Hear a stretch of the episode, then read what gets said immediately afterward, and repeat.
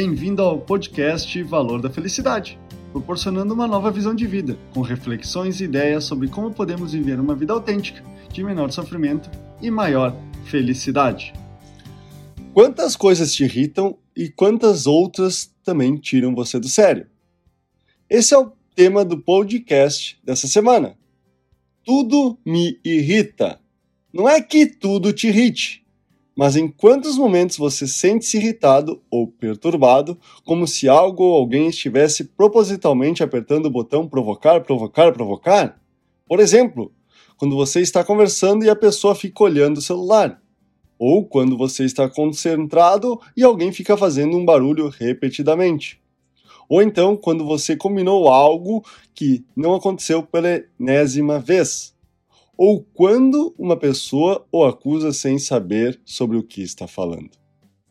Todas essas situações acontecem com todas as pessoas o tempo todo. E apesar disso, existem circunstâncias que as tornam insuportáveis para algumas pessoas, enquanto que para todas as outras passam despercebidas. E por que isso acontece?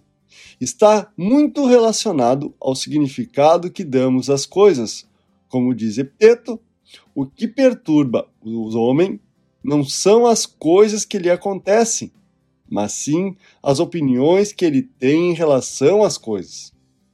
Então é importante estar sempre atento aos acontecimentos para que, quando algo que te tire do sério acontecer, você não permita o sequestro do seu eu racional e assim não reaja instintivamente a situações trazendo consequências indesejadas. Quando você responde a provocações intencionais ou não, o único prejudicado será você, que terá dois trabalhos: o de se irritar e deixar de estar irritado.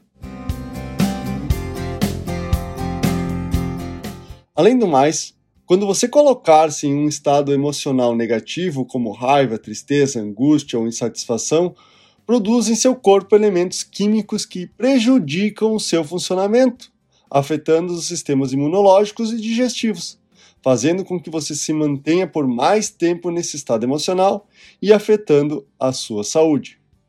Em alguns casos, você poderá perder não somente o controle de si, mas também o seu emprego, o seu carro ou até mesmo alguém que ama.